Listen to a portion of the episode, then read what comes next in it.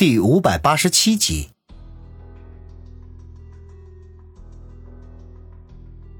见此情景，王宇吐了口气，暗惊狗熊的生命力惊人，换作是普通人，脖颈被刺，恐怕直接就毙命了。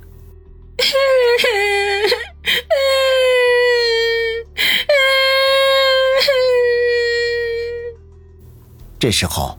前方不远处忽然传来压抑的抽泣声，王宇先是一愣，随即便缓过神来，手脚并用的爬了过去，就见于雨溪蜷缩成一团，正低声的哭泣。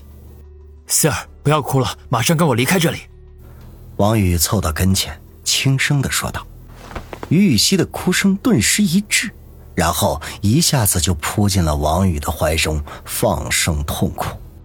小雨哥，我杀人了！我杀人了！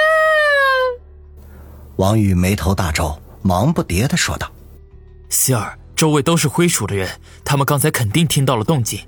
你现在这么一哭，他们会顺着声音找来的。”于雨溪顿时止住了哭声，扬起没有一点血色的小脸，泪眼婆娑的说道：“小雨哥，我刚才杀人了。”他是坏人，你没有做错。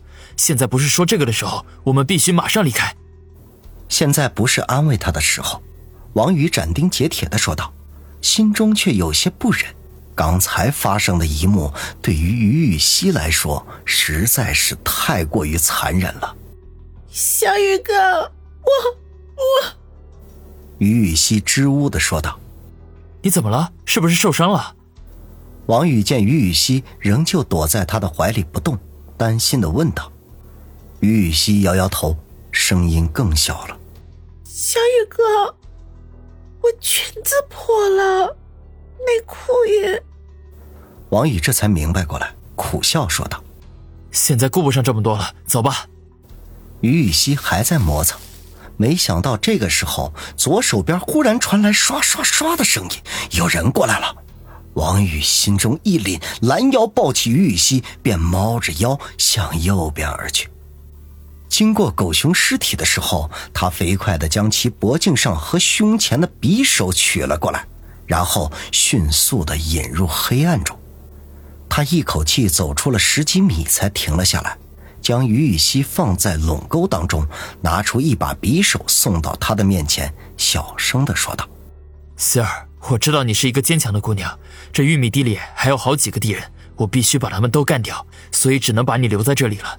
记住我的话，待在这里一动不要动，也不要发出任何声音。如果真的有人过来了，要像刚才干掉狗熊一样，毫不犹豫的还击。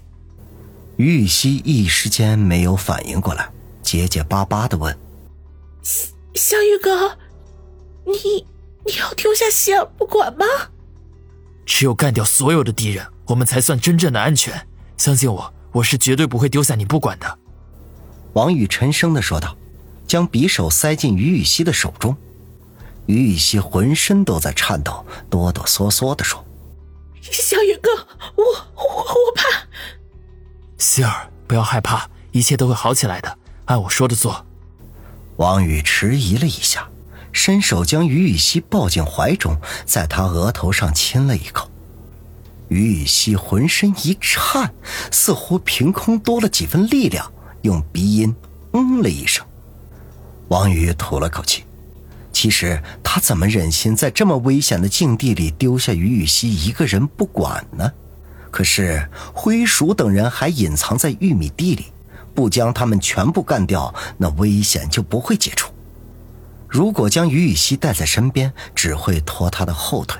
甚至可能更加的危险。最安全的办法就是让于雨溪隐藏起来。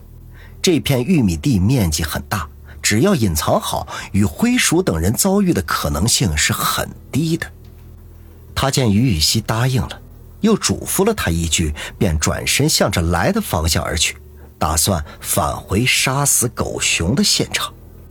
狗熊临死前的那一声怒吼，一定会吸引同伴过来。这是一个歼敌的大好机会，可以省去大把的时间。当然，前提是对方出现的人数不能太多，否则他寡不敌众，反而可能落入到对方的手中。他尽量使自己的动作很轻，免得触碰身边的秸秆发出声音。可惜的是，秸秆浓密，枝叶交错，想要不碰到他们，那几乎是不可能的。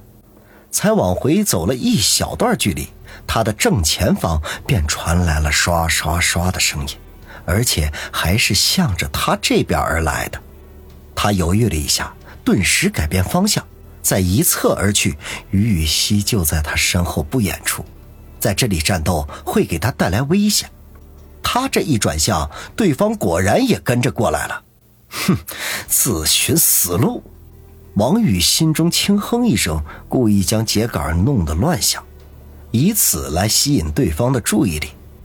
走着走着，前方忽然一空，密密麻麻的玉米杆居然不见了。出现在他面前的，竟然是一块面积不大的土豆地。土豆地的周围仍旧是茂密的玉米地。王宇吃了一惊，安娇：“怎么这么倒霉呀？这里视野宽阔，想要再次藏身，就必须穿过土豆地，进入对面的玉米地里。可是这段距离足够七八米远，恐怕不等他冲过去，后面的人就已经追上来了。”如果对方放弃近身战斗，直接选择开枪的话，他必死无疑。心思电转之际，身后的声音已经越来越近，不容他多想，立刻跳进土豆地里，转过身来。这时候，一个人端着枪，小心翼翼地探出头来，见到这块地中地，同样微微吃了一惊。不过，马上就看到了站在土豆地中间的王宇，枪立刻就抬了起来。王宇嗤笑一声，说道：“哈，你可以开个枪试试。我死的一瞬间，你的脑袋也会瞬间爆炸。”对方愣了愣，用沙哑的声音说道：“你什么意思？自己猜吧。”王宇掂了掂手中的匕首，漫不经心的说道，心中却在打着突。他这么说，就是在虚张声势，想让对方心里头没底。不过，人家会不会上当，那就只能赌运气了。追来的那个人见王宇气定神闲的样子，心里头不由得紧张了起来，警惕的扫视了一下周围的环境，心中暗忖道：“难道有警方的狙击手埋伏在周围？只要我一开枪，他们就会瞬间锁定我的位置。是了，要不然……”眼前这个小子绝对不可能这么冷静。他越想越觉得有这种可能性，便缓缓的将手中的冲锋枪放下，然后拔出匕首来，一步步的走出了玉米地。既然不能开枪，那就只能选择肉搏了。王宇见对方中计，提着的心稍微放下了一些，不过仍旧不敢大意。眼前这位身材魁梧，比他高了一头。从他胳膊上隆起的肌肉来看，力量肯定就不会小。他表面上装出轻松的样子，手中的匕首却已经悄悄地握紧。面对这样的对手，必须一击必杀，否则倒下的就是他自己。对面那人也同样的十分的谨慎。他刚才检查过狗熊的尸体，发现他虽然只是中了两刀，可均是致命的位置。